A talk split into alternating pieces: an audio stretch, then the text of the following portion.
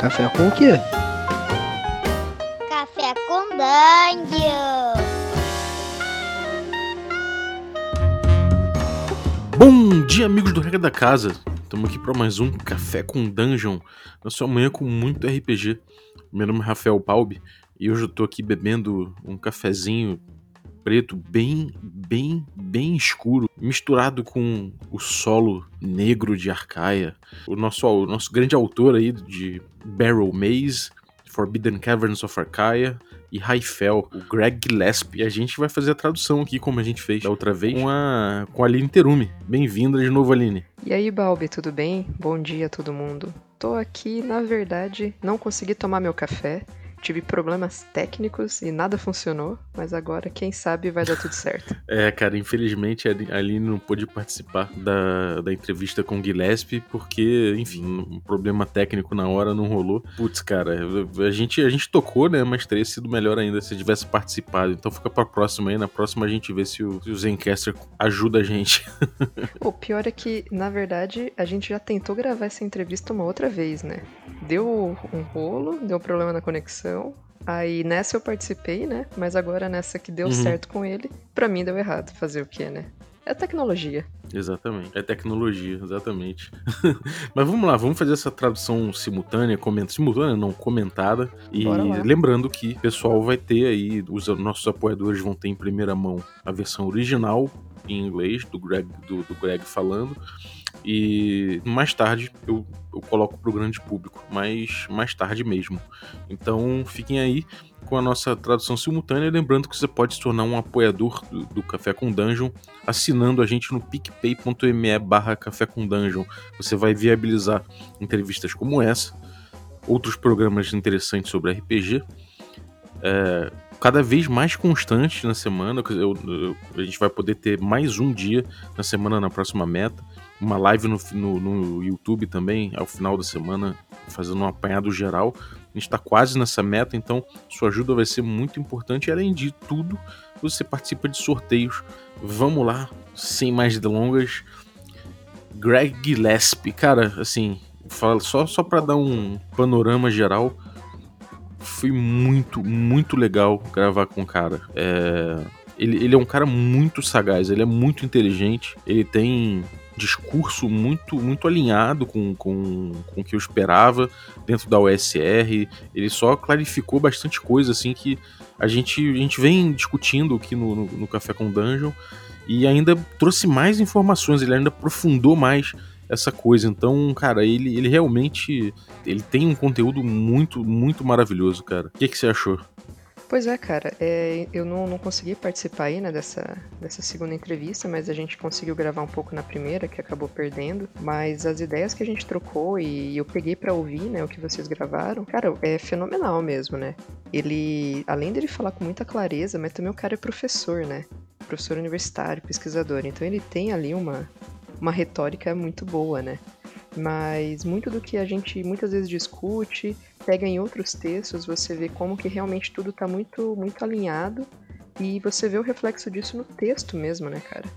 Então, o que eu ouvi aí, ouvi antes de todo mundo, ha, para poder fazer esses comentários, mas me, e, e, eu fiquei chateada porque tinha horas que eu ouvia eu ficava, caralho, se eu tivesse ali eu faria tal pergunta, eu ia fazer tal coisa mais.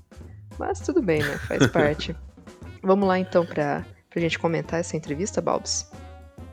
Vamos lá. Bom, primeiro é, eu perguntei para ele como é que como é que ele começou a jogar RPG, como é que ele nasceu pro RPG.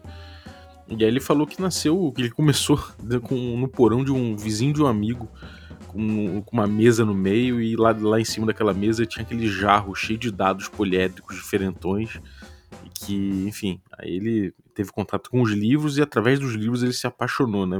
Na época do AD&D, assim. E realmente aí, ele, a partir disso aí, ele ficou completamente fisgado.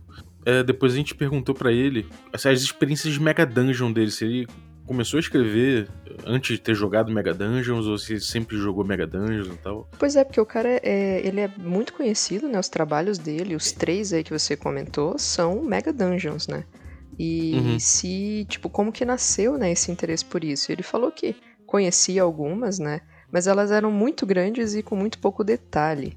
E isso era uma coisa que incomodava, né? Porque aí você tem é, muita, muitas tabelas, muitas coisas ali, mas na hora que você vai jogar, ela, ela informa muito pouco. E aí a ideia dele de trabalhar com as Mega Dungeons era talvez ter elas ali um pouco mais, mais detalhadas, mais com mais pontos ali que facilitassem até para o mestre, né, poder né, jogar essa, botar essas mesas aí mesmo. Uhum. É, exatamente. E, bom, aí a gente perguntou quais, quais, quais eram as influências principais dele no mundo exterior ao RPG, né? Na, naquela época e atuais também. E aí ele falou que ele tem alguns mentores dentro da, da carreira dele que informaram bastante o estilo dele, então acho que a, a, a parte acadêmica da vida dele foi muito importante. Ele não uhum. especificou exatamente essas pessoas, mas falou que, que elas é, influenciaram muito o estilo de escrita dele, o jeito de organizar material, organizar informações e tal. E depois ele falou um pouco das influências de RPG. Uhum. Basicamente, né, D&D, o Gary Gygax mesmo, né, e todas as pessoas que, que contribuíram aí, os designers que né, contribuíram para desenvolver o jogo, né. Mas ele comenta aí que prefere muito os jogos lá, os jogos lá de antigamente mesmo, né. Uhum. É, ele, dos designers que pegaram D&D, né, muita gente pegou D&D até a quinta edição e tal, ele prefere aqueles que trabalharam nas origens do hobby, né, uhum. que isso é uma coisa bem, bem marcada para ele. E, enfim, e ele falou sobre essa coisa das influências, né, que é interessante buscar um estilo individual, né, saber até onde ir, para onde ir, e que isso é um caminho informado, que ele, isso não, ele não fez de orelhada e tal. Uhum. Então, as influências dele misturam basicamente isso, gente do mundo acadêmico e essa galera do início do hobby, né? Acho que é por isso que as Mega Dungeons dele são tão detalhadas e tão didáticas, né? Justamente por essa uhum. influência muito acadêmica do, do cara, dá, dá pra sentir isso mesmo. E é, daí depois a ideia foi sobre conceitos, né, por trás das Mega Dungeons, as ideias fundamentais e e ele comentou algumas das Mega Dungeons que, que fizeram nascer nessa, né, tipo o Castelo Greyhawk ou Castle Blackmore, né? Uhum. São muito inspiradoras em muitos aspectos e né, tem ali uh, muitas coisas interessantes, mas aquela crítica que ele fez, né? Muitos mapas, muitas tabelas e poucos detalhes. Uhum. É, exatamente. É, e, e, que é aquela coisa, né? Os detalhes de, de, de, de como rodar o jogo inclusive, precisam estar tá ali expostos, porque você está disputando com outras formas de entretenimento ali, como filme, TV e tudo mais. Uhum. Então, então é importante você ter esses detalhes no jogo. É, é, é, importante que você tenha o máximo de detalhes possíveis que você pode encontrar dentro desse, desse material que você fizer, né? É, ele até falou, né? Você tem ali um módulozinho de 30 páginas, que é extremamente detalhado você tem que ter o mesmo nível de detalhe, mesmo que seja um livro de uma Mega Dungeon de 200, 300 páginas. Né? E que é uhum. é papel do game designer deixar as coisas claras e fáceis pro mestre poder rodar o jogo, né? Uhum. Isso é, eu achei, eu achei uma coisa muito interessante, sim, porque você coloca realmente. Claro que o mestre, quando ele pega ali o, o, um módulo que seja, um livro como esse, ele vai imprimir ali as suas características individuais. Mas o, uhum. o estar detalhado facilita para o mestre conseguir entender, porque a complexidade, vocês que estão mestrando aí no o Forbidden Caverns of Arcaea, né, sabem disso. É, a complexidade que tem já é muito grande. Se você ainda não tiver detalhes o suficiente, torna um trabalho quase impossível, né, cara? É, exatamente. E é, é uma coisa, uma coisa engraçada a consistência dele, né? Ele falou do estilo individual dele, como se formou ao longo da história, e ele falou que é importante que fosse informado e mostrou o que informou o estilo dele. Uhum. E agora na Mega Dungeon ele também tenta trazer informação para informar o teu estilo. Isso é muito, isso é muito interessante da parte dele. Exatamente. Aí a gente discutiu um pouco sobre a, a curva de aprendizado dentro dessas dungeons, dessas Mega Dungeons o que, que elas trazem pro jogo, né? E, e comparou um pouco o jogo para veteranos e para novatos. Uhum, porque a, a, ideia que vocês trouxeram aí foi muito em relação ao que tá rolando lá no, no, grupinho, no grupo de West Marches, né?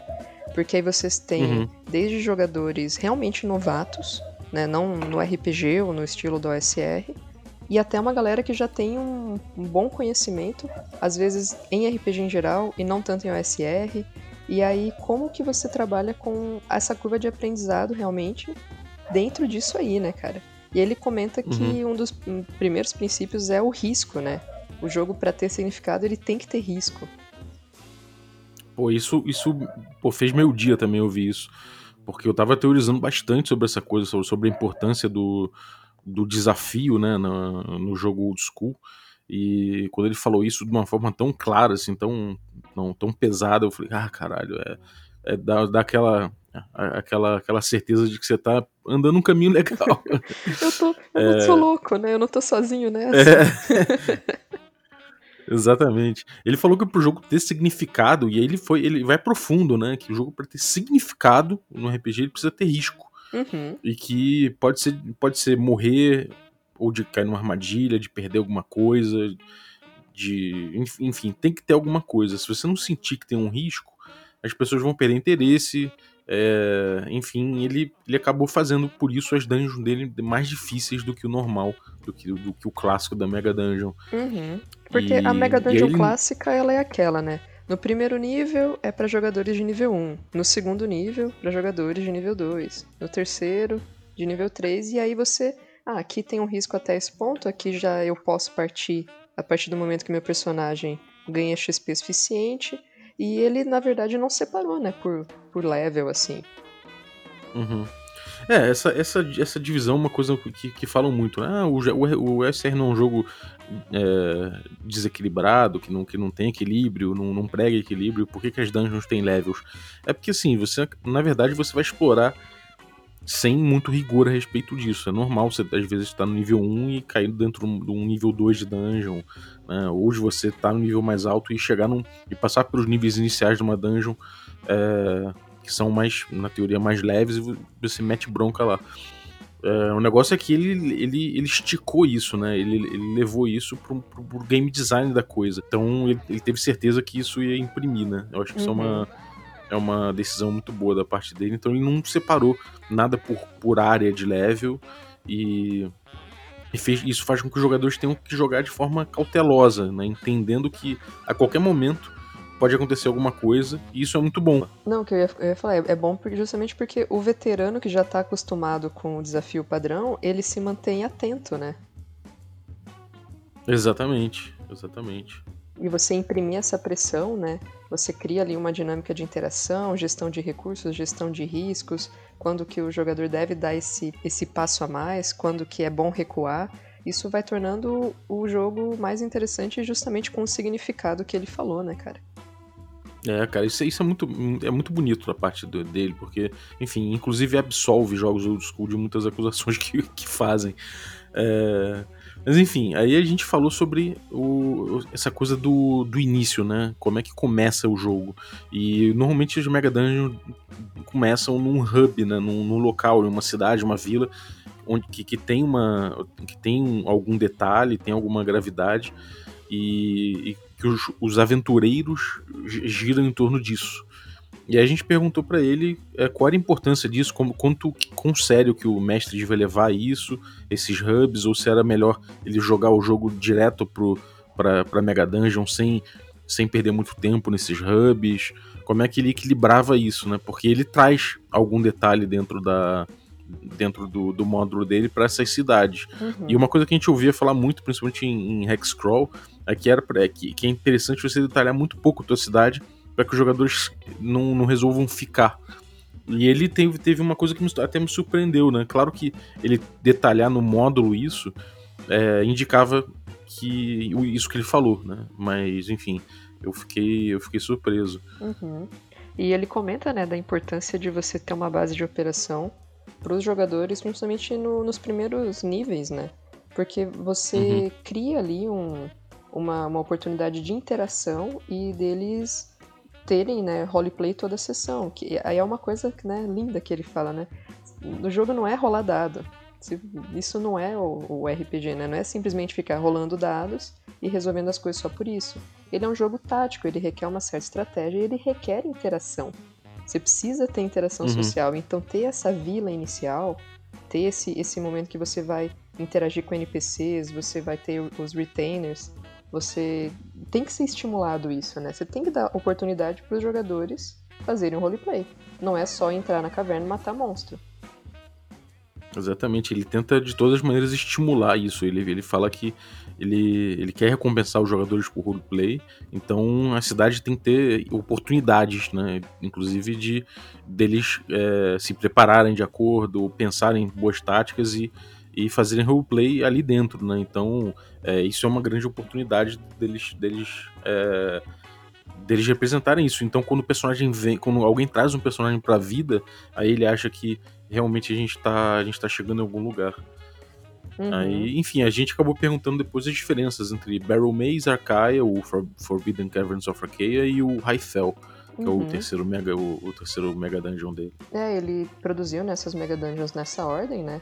Primeiro foi o Barrel Maze, depois o Arcaia, depois o Hyphel. E você consegue sentir é, uma diferença aí né, no, na estrutura geral delas, né? Embora ele, ele tenha dito que existe algumas coisas básicas que são similares em todas. Por exemplo, o risco lá que ele tinha comentado, né? Mas existe, assim, uma, uma certa diferença no design da, das estruturas de cada Mega Dungeon, né? Ele, bom, ele teve a oportunidade de trabalhar, por exemplo, uma ideia de em Raifel, a ideia de, de dungeon voadora com teleportes, misturando isso com hexcrawl. É, uhum. No, no Workay ele espalhou tudo em Canyon. Ele teve, teve coisas diferentes ali que ele, que ele trabalhou. E, e, e assim, apesar de cada uma ter sua característica, né? Barrel Maze é uma parada bem dark, é, é, um mausoléu gigante. Eu ia falar, na outra entrevista que a gente perdeu, né? Ele até comenta que o Barrel Maze é uma dungeon feita pro clérigo brilhar, né? Então tem muito, muito zumbi, né? Tem toda a característica muito dark. E é uma dungeon pro clérigo, né? E aí você já vê na Arkeia que já não é tanto essa pegada. E Raifel também não. Raifel acho que já é muito. Se bem que o Arkeia também é uma dungeon que o mago brilha muito, né? Uhum. É, exatamente. Você tem. O clérigo já é mais. já é mais. É, é mais pisoteado um pouco no Arkeia.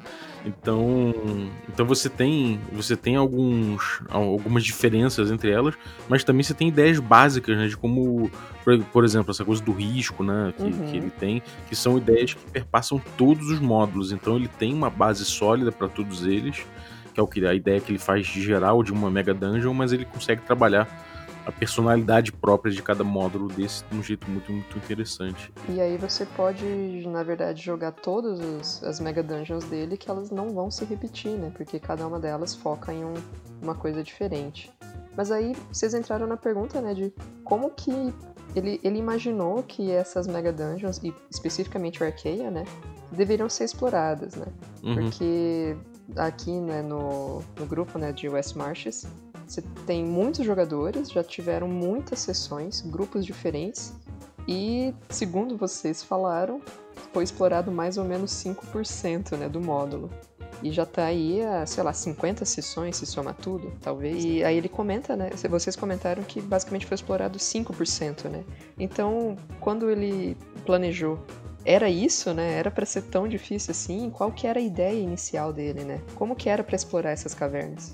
É, é, ele falou que, é, que as, as Mega Dungeons dele, Arkeia, não, é, não tem nada a ver com Railroad, né? Ou seja, não é, não é uma aventura que, que, que, que sai do ponto A pro ponto B pro ponto C. Ele não tem uma forta, forma certa de você jogar, mas talvez tenha uma maneira mais efetiva. Então ele, ele pensou, é, os jogadores normalmente eles têm o impulso de se meter nas cavernas, matar monstros, recuperar tesouros e tudo mais.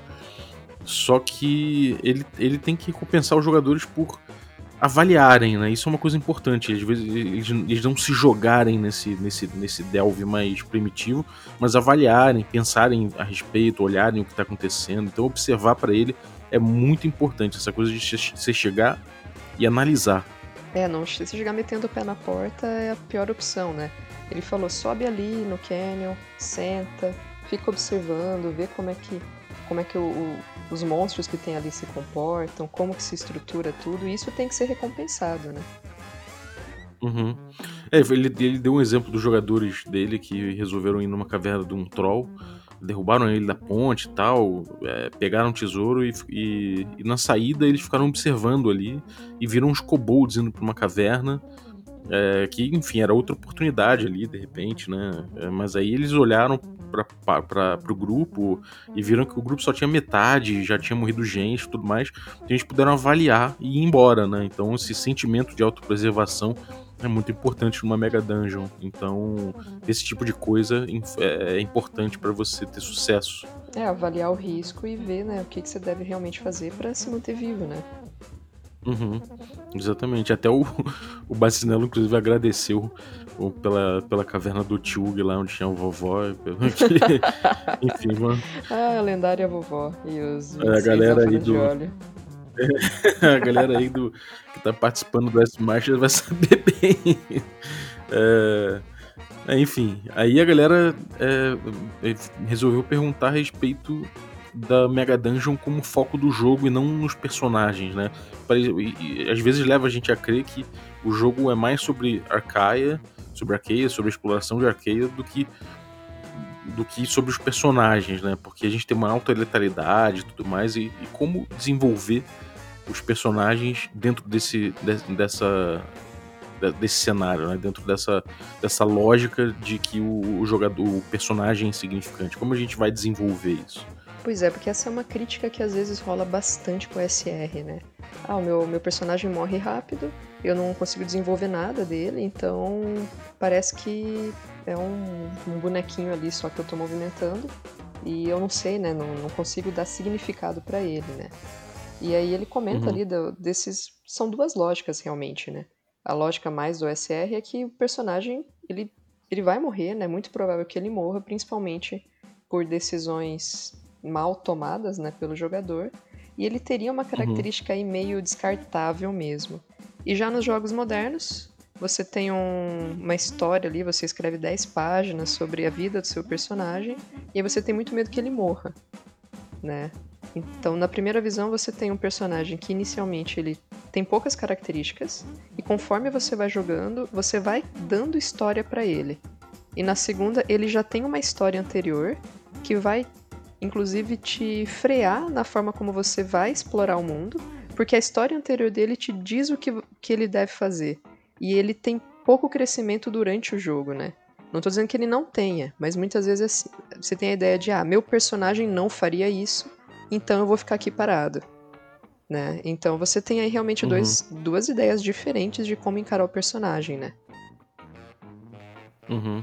É, ele, ele fala, se você é um, um, fighter de level 1, por exemplo, e é morto por Kobold, é, do jogo dele, né? É, o personagem que morreu vai pro, pro Big, pra wiki que ele criou, que é chamada Big Book of, Big Book of Dead. E aquele personagem é celebrado pela galera e eles entendem que isso é parte da experiência do jogo. E que isso é uma história emergente, né? Isso aí acontece, isso aí vai se desenvolvendo, essa narrativa. E ele não, não recomenda nos jogos dele que os personagens tenham um backstory demais. Mas que você pode pensar numa ideia geral de onde, de onde veio o seu personagem e pensar em alguns traços de personalidade dele e deixar que isso evolua com o tempo com um jogo emergente. E enfim, para ele ali né, nesses jogos dele, levelar, né, ganhar level e se desenvolver é vencer na vida, que é muito difícil. Então isso deve ser, isso, isso deve ser lembrado por, porque dá um sentimento importante de, de satisfação, né? Uhum, a gente fica às vezes, ah, eu quero subir logo pro nível 2, quero subir logo pro nível 2. E esse passo de você sair do nível 1 pro nível 2 é uma, uma conquista gigantesca, né? Ele fala que se você estiver jogando essa Mega Dungeon, se o personagem chegar no nível 4, nível 5, ele já é um herói realmente, né? E essa uhum. história aí do, de ter aí o Big Book of Dead, que vocês chamam de cemitério, né? Que já tem muitos corpos ali. É, é, é, interessante realmente, porque aí você tem um personagem que fez algo, algo heróico, então ele morreu para permitir que o resto do grupo sobrevivesse, e aí eles prestam homenagem ao cara, daqui a pouco ele vai virar um, um, cidadão honorário da cidade, e aí o filho dele vai querer cumprir aquilo que ele tinha começado. E isso foi construído durante o jogo, né? Então você vai tendo a oportunidade uhum. de criar uma história pro seu personagem conforme o jogo vai acontecendo. Exatamente. E ele falou de uma que uma vez um dos jogadores dele, no, nos últimos minutos de, da sessão, é, aprendeu que é importante não perder o personagem ali, que nesse momento você é, você relaxa e aí você pode se dar muito mal. Então a galera aprendeu que que, cara, você tem que ficar muito atento no final, nesses né? últimos 15 minutos do jogo, que você tem de falar, ah, e tal. Ou não, cara, não relaxa nesse momento. Pois é, você que já ali é o momento onde muita duas, gente perde horas, personagem. né, cara? E aí você vai morrer nos últimos 15 minutos? Não dá, né? É, mas é verdade, cara. Isso acontece demais. É impressionante. Uhum. Esse exemplo que ele deu foi muito perfeito. É, ele até falou aí que quando você pega jogadores novatos, né, é bom ter uma sessão introdutória, explicar o estilo do old school, é, pra você saber quais são os riscos, não ficar muito na linha de frente, não tentar ser um herói, né, fazer coisas é, bizarras assim, porque você quer ter uma coisa muito épica, porque a ideia é sobreviver e, e fazendo as coisas com cautela, e aí você ir realmente ganhando corpo o seu personagem, né? Então são dicas aí bem interessantes. Uhum.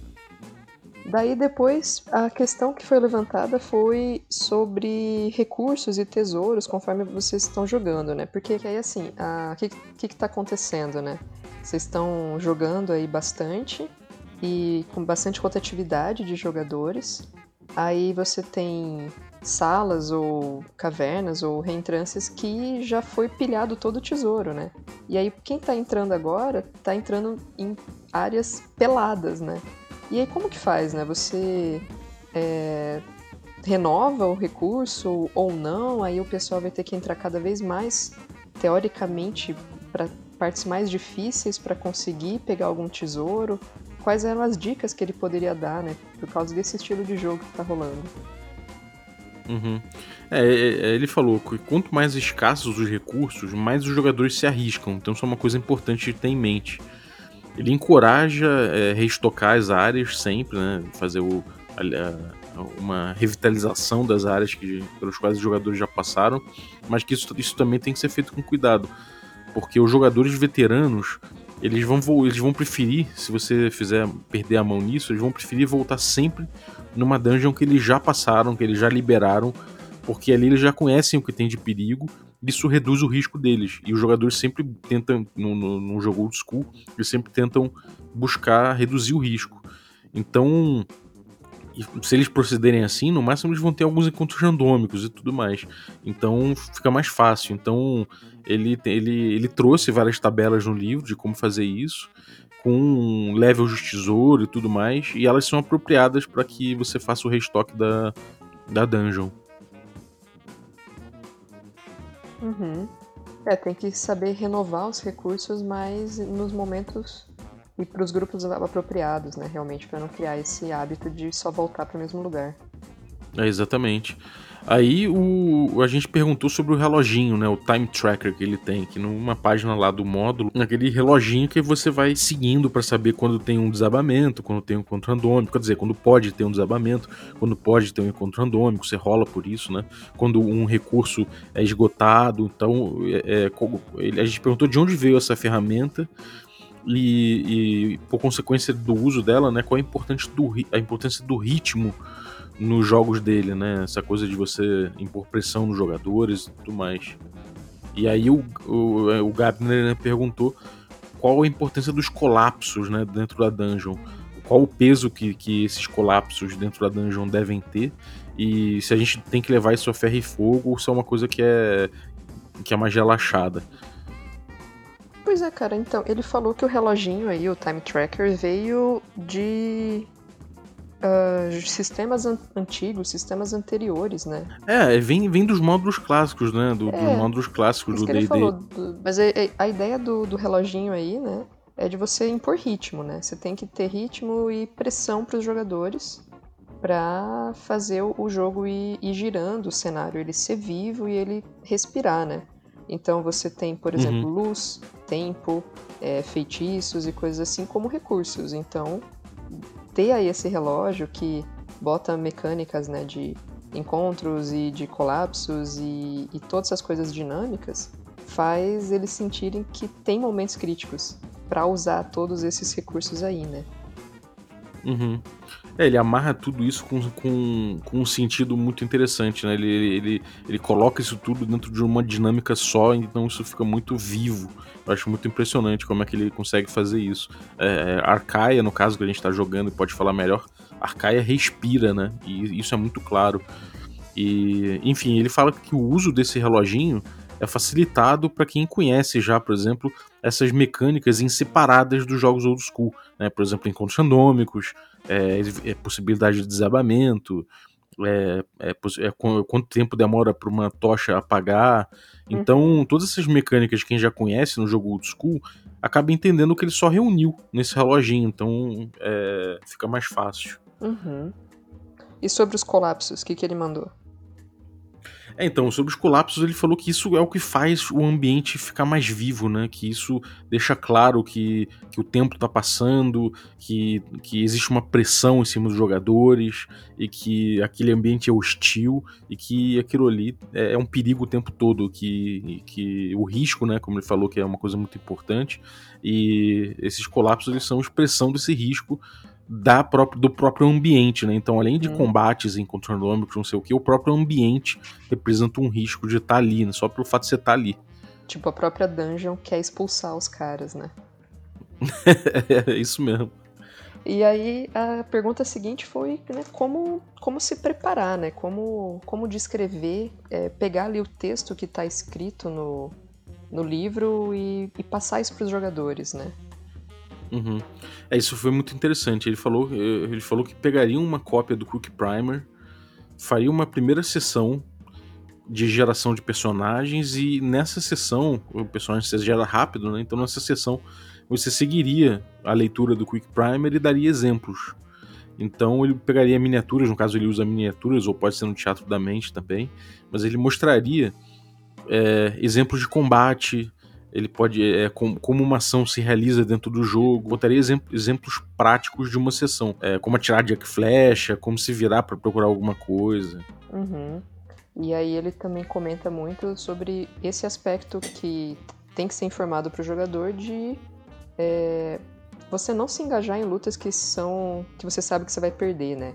Vamos dizer assim. Ele, ele comenta, né, como as edições antigas elas eram muito informadas por wargames né, jogos de, de guerra, né, de batalha.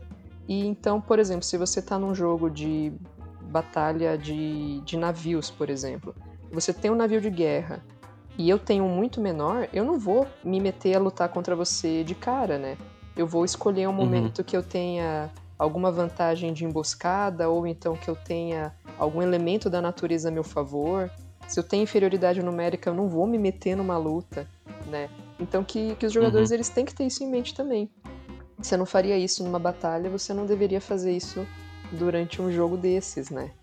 E como Sim. você, a maioria do XP você não ganha por matar monstro, mas por recuperar tesouro, é importante você viver pra né, voltar com tesouro e, e com isso você ir evoluindo, né?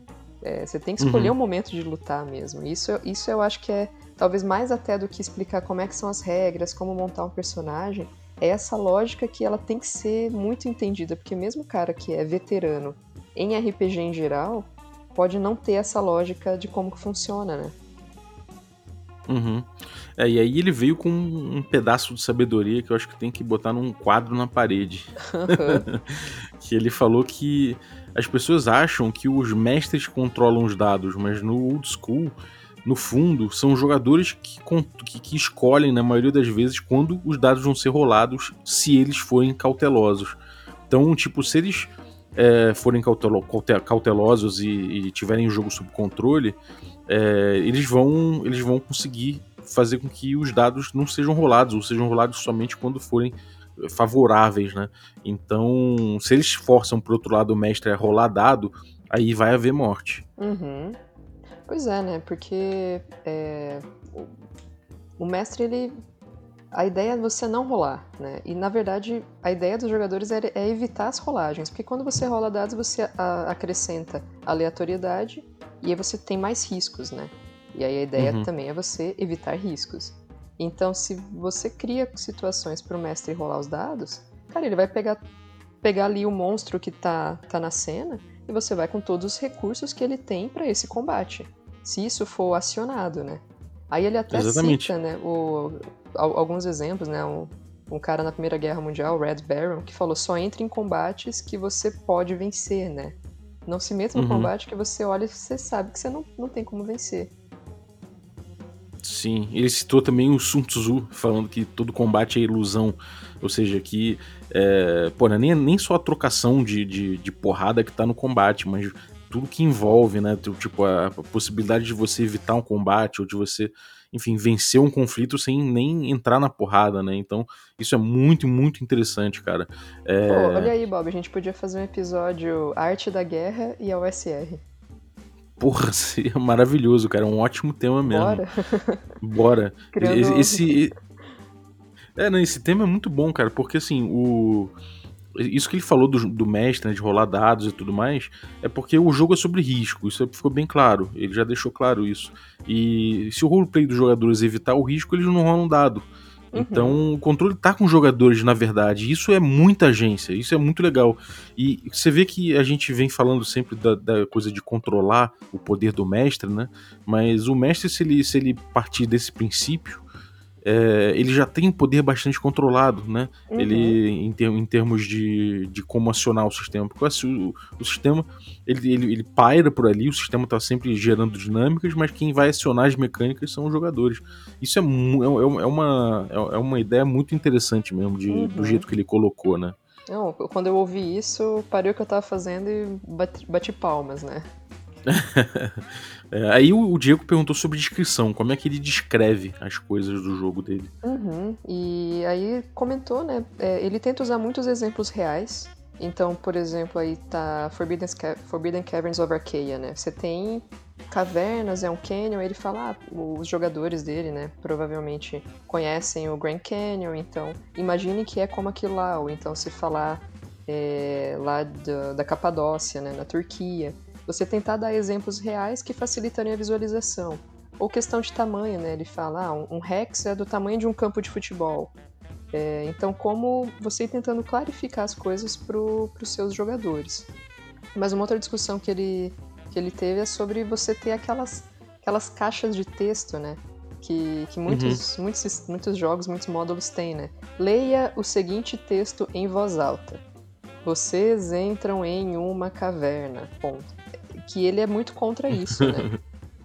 Que a ideia é que cada, Sim. cada um vai ter o seu estilo, você vai ler aquilo lá, é, vai ver qual é a melhor forma de você descrever, como engajar o seu jogador, que referência você vai usar. E cada mestre é diferente, né? E vocês que estão mestrando com quatro mestres diferentes, cada um tem o seu estilo.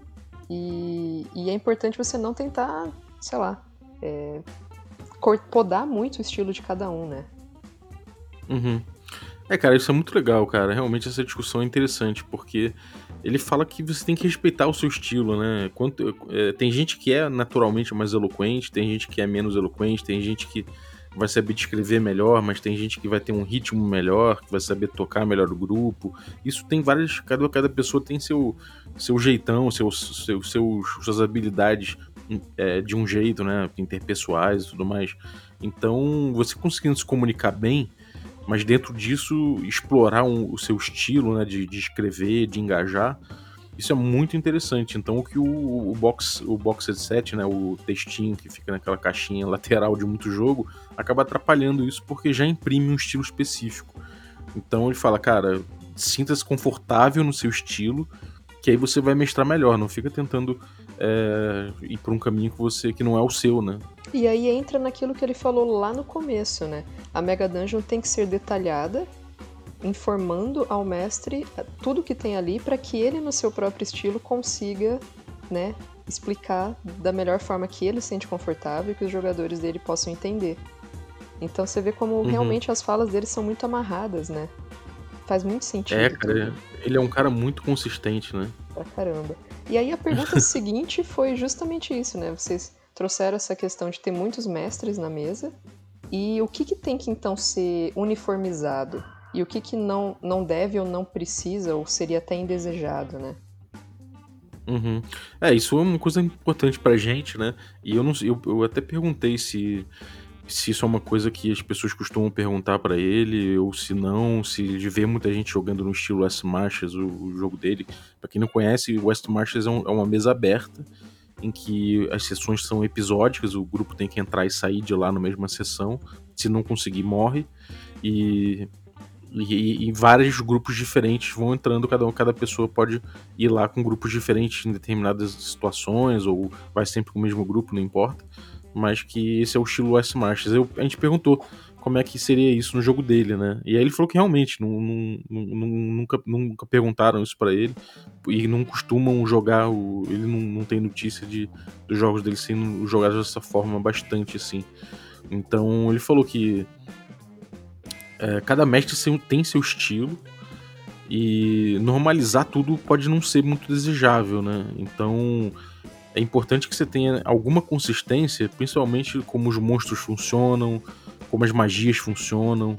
É, mas, e isso tem que ser discutido, né? É, mas assim, tem que, tem que se manter sempre para todo mundo. Então, é, fora isso, é livre, mas nisso aí tem que ser bem resolvido. Ou seja, é, é são coisas relativas ao desafio, né? É, é isso que eu ia falar, porque como, como o monstro se comporta, como funciona um feitiço, como qual que é o custo de algumas coisas, faz parte do desafio mesmo, né? E isso é importante que seja é, uniformizado, porque aí para o jogador ele tá lá no, no, numa mesma situação, em um momento o desafio é um e no outro ele vai ser diferente, né? Então isso é bacana realmente você, você né, tentar uh, tornar tudo igual. Mas tirando isso, uhum. é realmente muito do, do flavor, né? Do estilo de cada um. E você tentar podar o mestre e falar, não, todo mundo vai narrar desse mesmo jeito e narrar, né, aqui, tipo, descrever do mesmo jeito. A gente então vai fazer assim, quando aparecer isso, tem que ser descrito dessa forma. É, fica realmente muito mecânico, né? Muito chato. Uhum.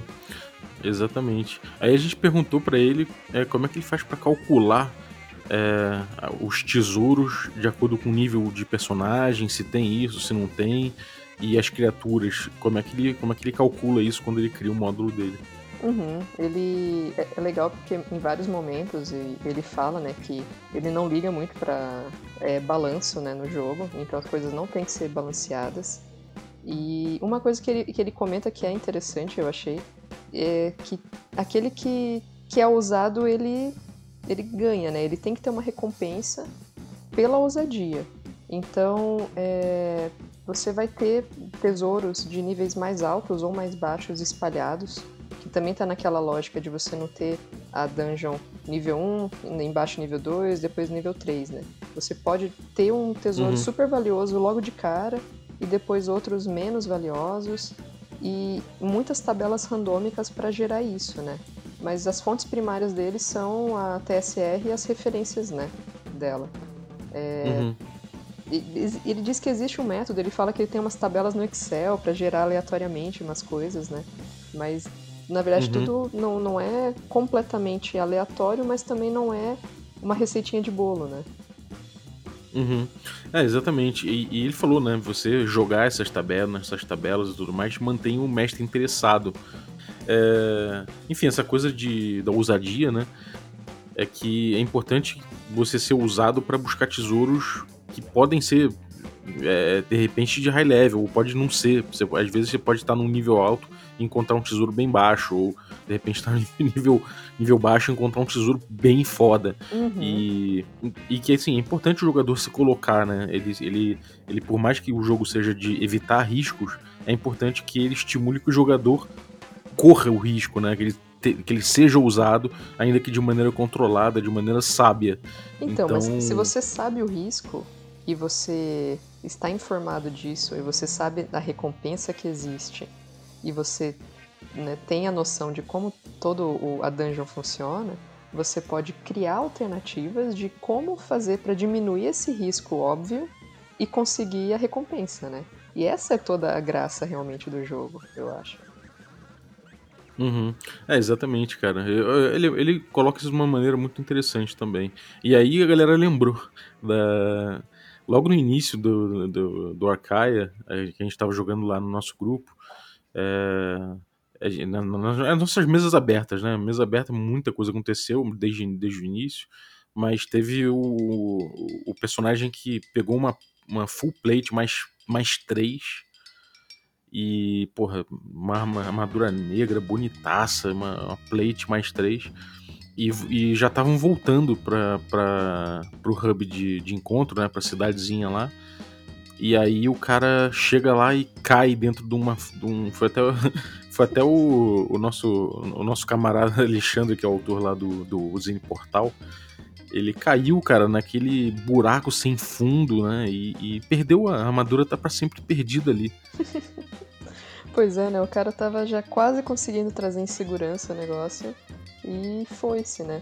Mas o legal é isso, né? É uma, é uma história que aconteceu que quem tava ali se lembra, quem não tava ali sabe, porque é uma história que é contada por todo mundo, e você de repente tem uma história para esse personagem, que não era o, a história que o cara escreveu em 10 páginas, contando desde a infância dele. É isso que vai dando vida para esse personagem, né? Que torna o jogo memorável. Uhum. É, cara, e, e assim, por mais que você possa escrever um, um, um background interessante pro seu personagem, no fim, é isso aí que todos da mesa vão lembrar em conjunto, né? Então é, é uma parada muito mais forte do que o background que você traz de um jeito ou de outro, que faz muito mais sentido para você, mas não necessariamente é pros outros, né? Esse seu, essa sua história que você escreve sozinho, às vezes o mestre nem vai ter tempo de ler, ou vai ler e vai ler o seu e de outros cinco caras ali, vai ter 50 páginas para ler, e não vai ser uma coisa construída em conjunto que vai ser realmente memorável, né? Bom, mas aí depois. exatamente. A questão foi sobre o sistema, né? Vocês estão jogando com o Ozzy, né? O Old School Essentials. E uhum. o, o jogo mesmo, a, a, Forbidden Caverns, foi escrita baseada no Advanced Labyrinth Lords, né?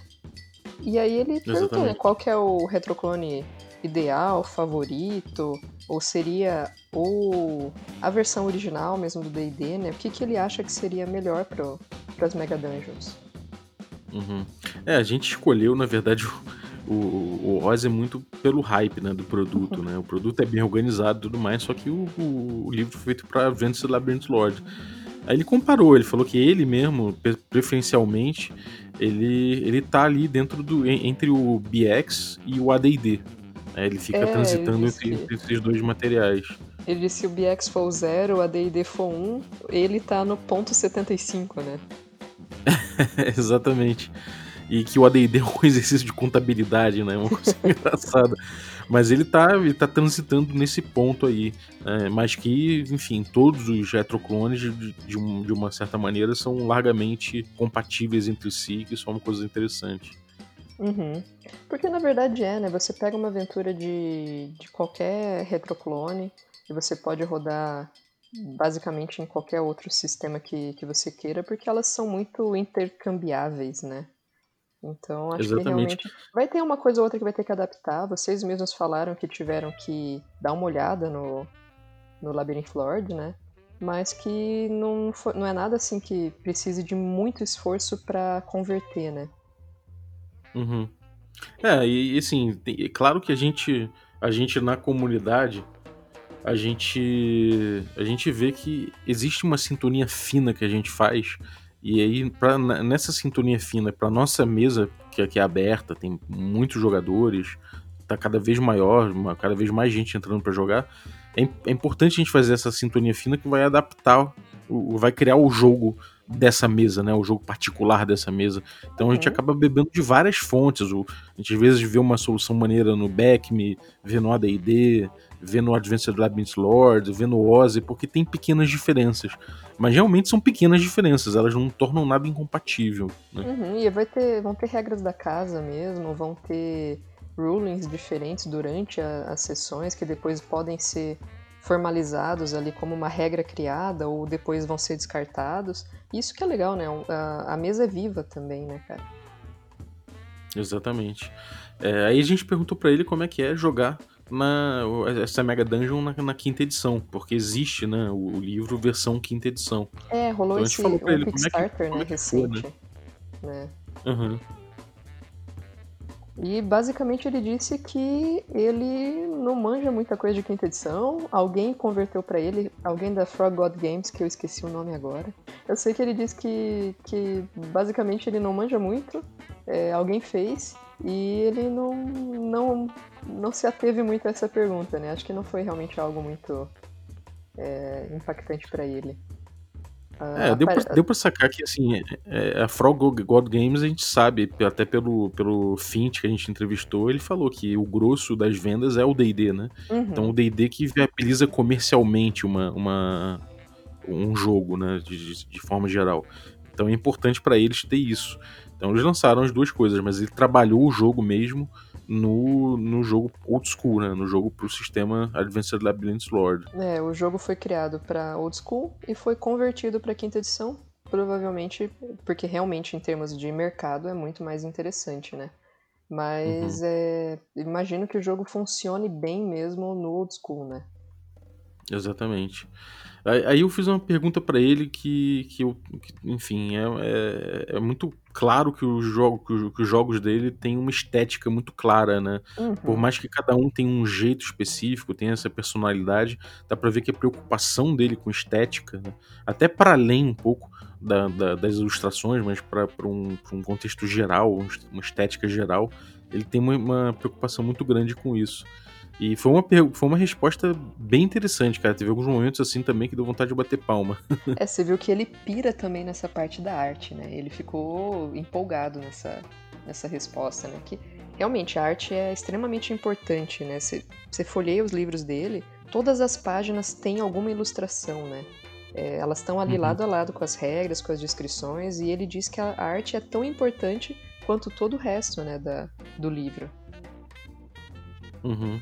É, é, ela, ela é para ele, tipo, por exemplo, Barrel Maze, as artes são sombrias e, e você vê o tempo todo é, o uso de luzes, né? Tipo, a, o, a escuridão tomando conta, é, cercando as tochas, as lanternas. Então, isso evidencia a, a escuridão, né? O, as tochas, sempre a presença de um, de uma fonte de luz ali. Pois é, que então... você tem uma fonte de luz em contraste com a escuridão do lado, né? Então ele fala que a luz, uhum. na verdade, evidencia a, a sombra, né? Isso é muito. Exatamente. Cara, que é verdade, que coisa fenomenal, né? Exatamente. Ele, ele, ele, fala que as ilustrações e, as imagens ajudam a dar o tom da, da, da dungeon dele, né? Que elas são mais uma, mais uma ferramenta de descrição.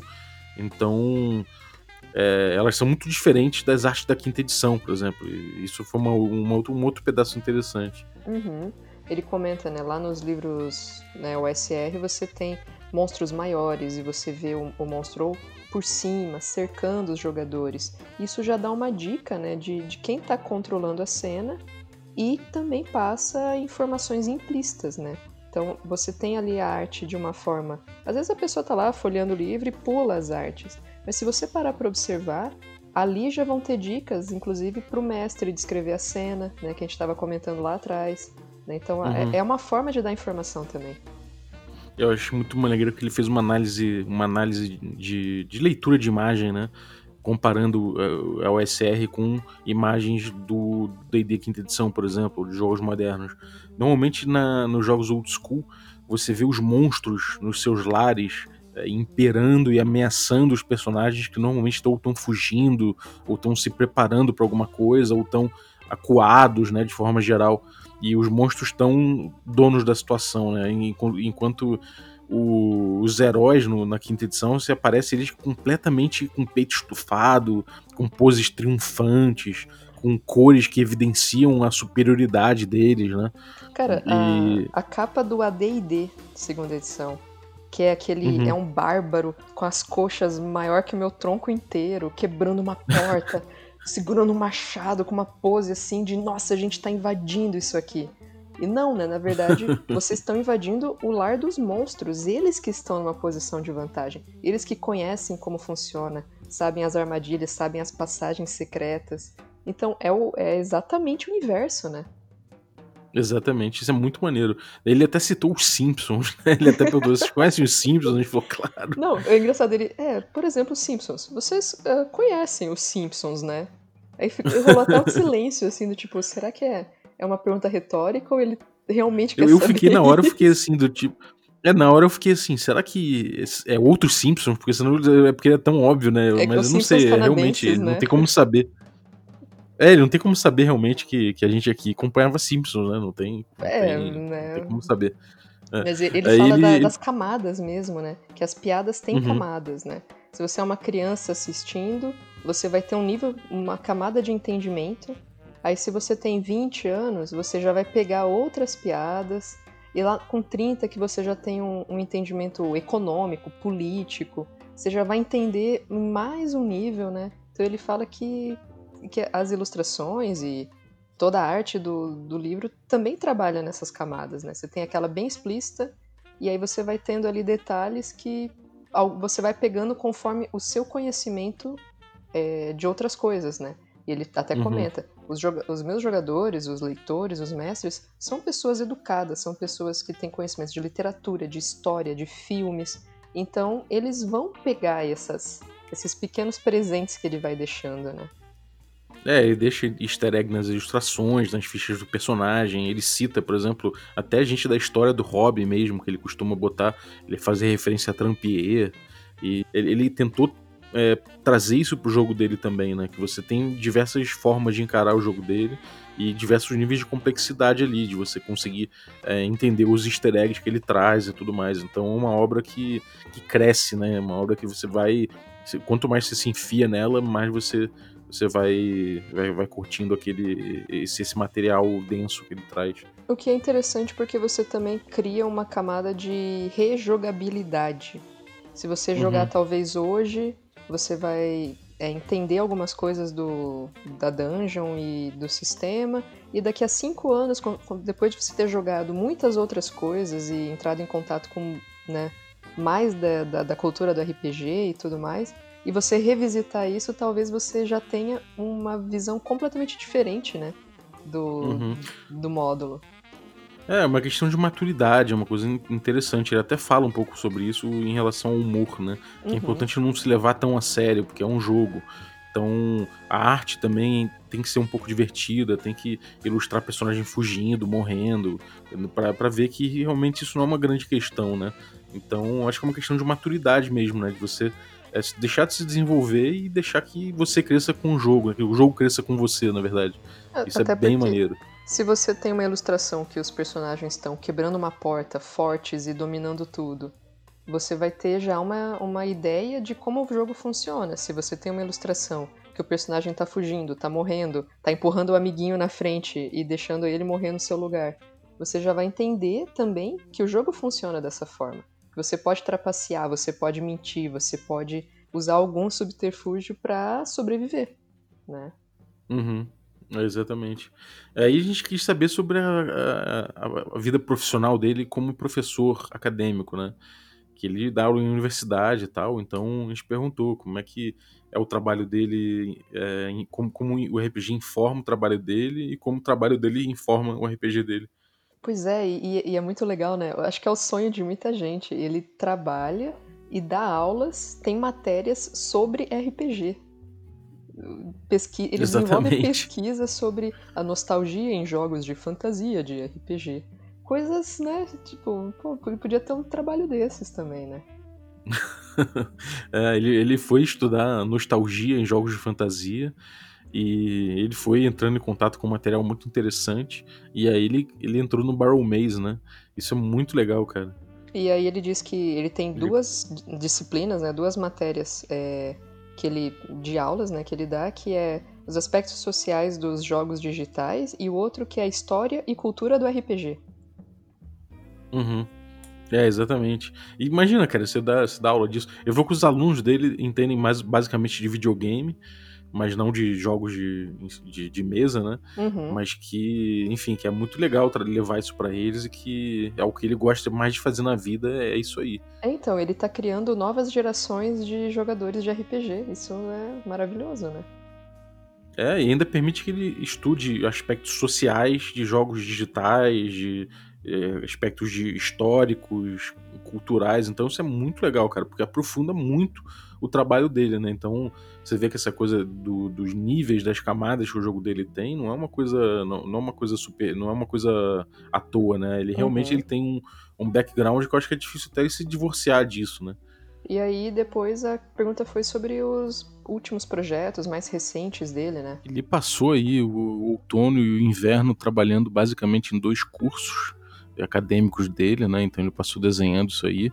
E agora ele já tem as anotações, ele já está resolvendo as anotações dele é, para um hex map, que ele chamou de, de hex, hex map, né? deve ser um, um hex crawl, alguma coisa assim. E ele falou que já está trabalhando inclusive na capa com um artista novo. E parece ser bem interessante, cara. Eu fiquei bem curioso. E aí depois o Carlos veio perguntar sobre uma lista que tem, uma lista de 100 coisas que o seu mago pode fazer. E, e acabou que o Greg mandou aí pra gente um, um link, né, que você pode ver aí no descritivo do episódio, que são, são tópicos, né, não são, não são todas as coisas, mas tem alguns tópicos interessantes. E, e ele falou um pouco sobre essa coisa do, do papel do mago, né. Ele tem esse, esse, essa lista de 100 coisas que um Magic User faz que não são magia, né? Que, enfim, nas edições modernas é comum os magos fazerem tudo que, que eles querem, mas no OSR não. Então, no OSR você tem uma limitação, porque você, obviamente, não vai meter. Se você meter a cara, você se dá mal, né? Uhum. Foi isso que a gente falou do risco. O jogo baseado mais em risco, o risco é mais importante nesse jogo. Então, se você correr risco, você se dá mal. Então, ele é o teamwork, né? Ou seja, o, o jogo cooperativo, o, o, time, o jogo jogar, os personagens jogarem como um time, os jogadores, é muito importante. É, eu ia começar, você estava falando sobre trabalho em equipe, né? Trabalho aí, em, é, em, equipe, é, isso. Aí eu ia falar que ele faz até uma, uma analogia aí com uma questão meio militar, né? Numa batalha você tem aqueles que ficam na retaguarda, aqueles que ficam na frente, o que dá suporte, o outro que é mais estrategista. E aí no RPG, pelas classes, você sabe qual é o seu papel ali no jogo, né? Uhum. É, exatamente. E é que você, tipo, é importante você saber quem que vai ter aqueles que vão ficar na retaguarda, outros vão ficar na frente, uns, alguns vão dar suporte, outros vão ser mais estrategistas. Então que sempre vai ter alguma coisa para você fazer, não necessariamente você você vai ter que, que, que, brilhar, inclusive. Às vezes você vai, vai dar suporte para outros personagens. É... Então, às vezes, é, é, importante que você saiba que ser bom numa coisa não significa que você vai ser bom em, outra, em outras coisas ou em todas as coisas. As classes no, no, no RPG clássico, no old school, elas, elas dizem qual o seu papel já. Então, os Magic Users são finalizadores de combates e encontros, né? Eles são, eles têm essa característica. Eles são, ele, o pessoal chama muito de Class Cannon, né? Mas que ele é frágil, mas ele tem um poder muito forte na mão. Se a gente comparar as magias, por exemplo, Charm Person, numa edição antiga de D&D, ela é muito mais poderosa do que numa edição atual. Uhum. Né? Então ele é um personagem frágil, porém. Né? Uhum. É, exatamente. Tipo, tem, por outro lado, elas têm, elas têm mais, mais, mais, algumas limitações, né? É assim, por um lado é mais poderoso, por outro ela tem algumas limitações, mas que são. Elas, elas estimulam um uso criativo, né? É, então... ele, ele comenta que assim, o, o mago, né, ele é uma criatura muito poderosa até ele usar o feitiço. E depois que ele usa, ele tem que assumir esse outro papel, né, de suporte aos outros jogadores, que aí é essa lista de 100 coisas que o, o mago pode fazer, que não é fazer magia, né? Então, como que ele pode depois ajudar o guerreiro no combate? Ou o clérigo? O que, que ele pode fazer para que o grupo funcione né, como uma unidade, como você tinha dito? Uhum.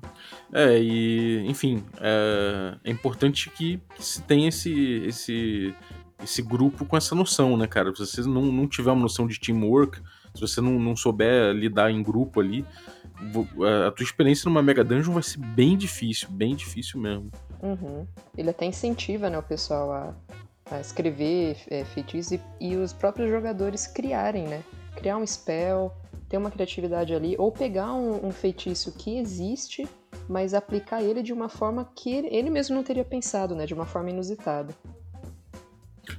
É, exatamente. A galera, porra, no, no, grupo, no grupo dele ele falou que tem muito, muito cara que vem trazendo uma magia nova, debate como é que. Se, se tá legal essa magia, se não tá, se tá no nível apropriado. É, pô, ele deixa, inclusive ele, ele recomenda que, que se deixe que magos escrevam scrolls, né? Ou pergaminhos de magia logo de cara, desde o primeiro nível, que acha, ele acha que esse tipo de coisa contribui muito pro jogo. É, você dá espaço para criatividade mesmo, né? Você permite que o jogador é, possa imprimir né, ideias dele naquele, naquele universo. Isso é, é muito bacana mesmo. Uhum.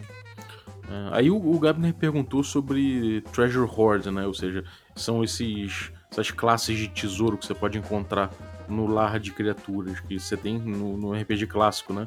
Se você encontra uma criatura na, andando por aí, ela não vai ter muito tesouro, mas se você for na casa dela, no lar dela, você vai, claro que você vai ter mais indivíduos daquela criatura, provavelmente, mas é, no lar vai ter bastante tesouro e tem tabela para você rolar isso, né? É que então o Gary me perguntou. Tinha algumas partes do livro que claramente falavam para fazer a rolagem nessa tabela e outras que tinham né, lares de criaturas e que não estava previsto isso. E aí a ideia era: você pode rolar sempre, ou a ideia é justamente em alguns momentos não ter, né? Uhum, é, exatamente. E é isso, foi bem, foi bem simples até a resposta, né? Tipo, que, que é, tem às vezes escrito ali no, no manual, né? Como que, que tem, que, que é um layer, mas se, se, se, se quiser rolar o, o tesouro vai lá e rola. Mas também que não tem nada de errado em você ter monstros sem tesouro, né? Nem todos os monstros vão ter tesouro também.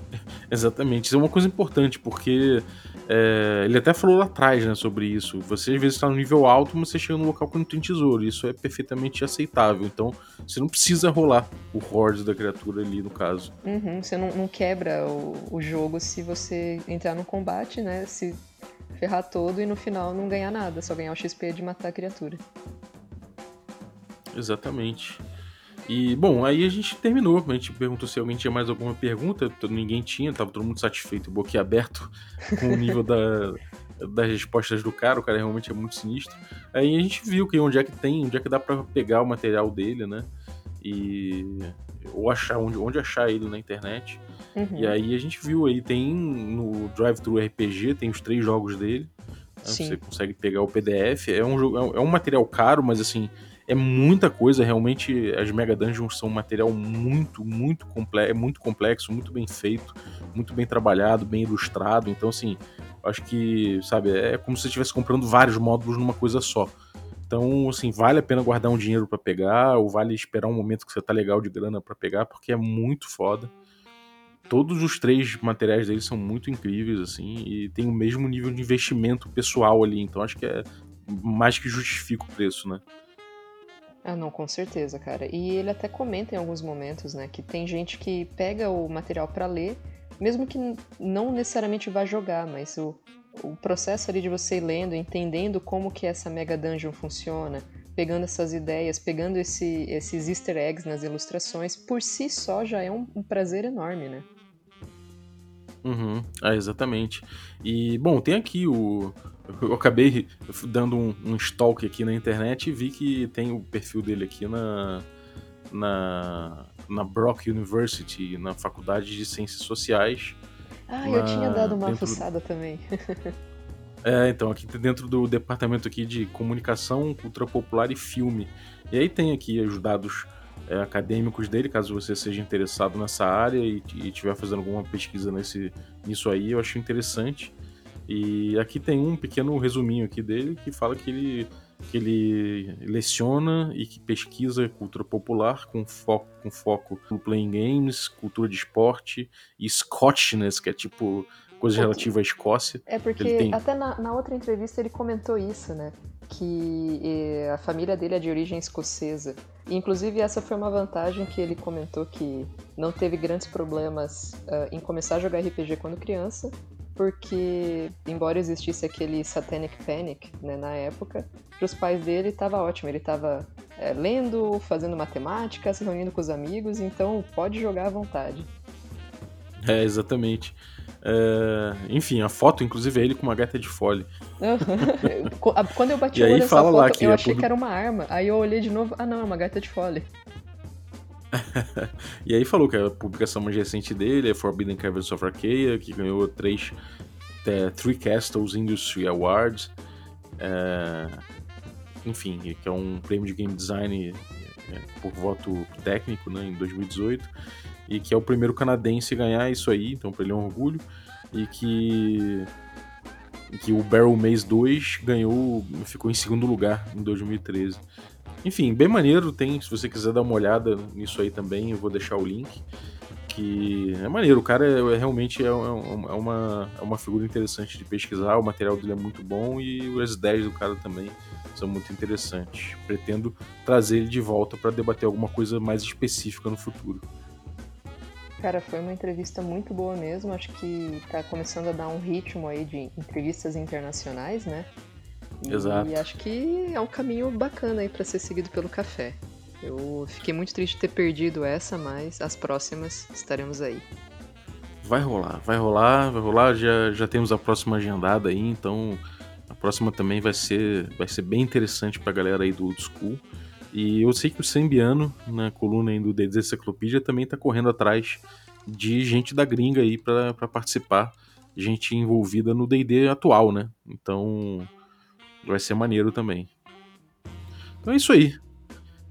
E para fechar com chave de ouro essa entrevista, eu vou disponibilizar para todo mundo aqui o Quick Primer for Old School Gaming, versão traduzida aqui pelo regra da casa. Eu e a Aline Terumi trabalhamos nisso, enquanto eu faço essa série né, de destrinchando o Quick Primer, que vai chegando aí na quarta edição. É, não entrou essa semana por conta da entrevista com o Gillespie aqui, mas que vai ter aí uns, talvez uns seis ou sete episódios falando sobre o Quick Primer. E agora vocês vão poder acompanhar em português aí, a gente fez uma tradução mais fiel possível e acho que vocês vão curtir. Então, tá aí o material. É, um recadinho, Aline?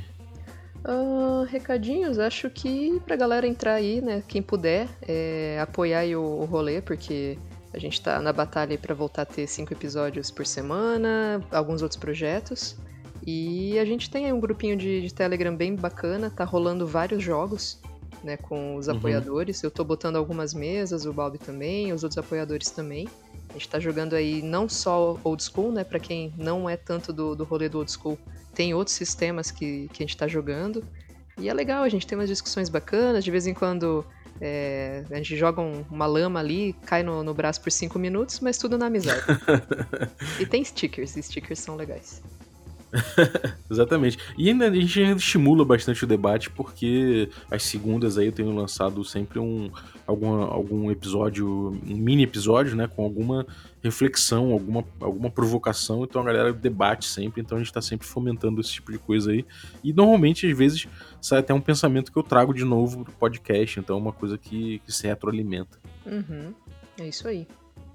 É isso, então picpay.me barra café com dungeon, veja os planos lá, veja os, os, planos de assinatura que você pode escolher, é o que cabe melhor no seu bolso, e ainda participa de sorteios, então inclusive tem que dizer pra galera que eu tô com um kit aqui de dados da My Dice Factory, lindo, lindo, lindo kit, eu vou sortear ele também, então além do, do dadão que eu já mostrei no Instagram que vai compor o loot box dos apoiadores do nível Café Gourmet, vai ter uma coleção de dados aí muito linda, com, pô, com retinho, buli, porra, muito bonito, cara, afiado dado, quase um, pô, quase um, um, um item de tirar onda, assim, é um item de tirar onda, cara, na verdade.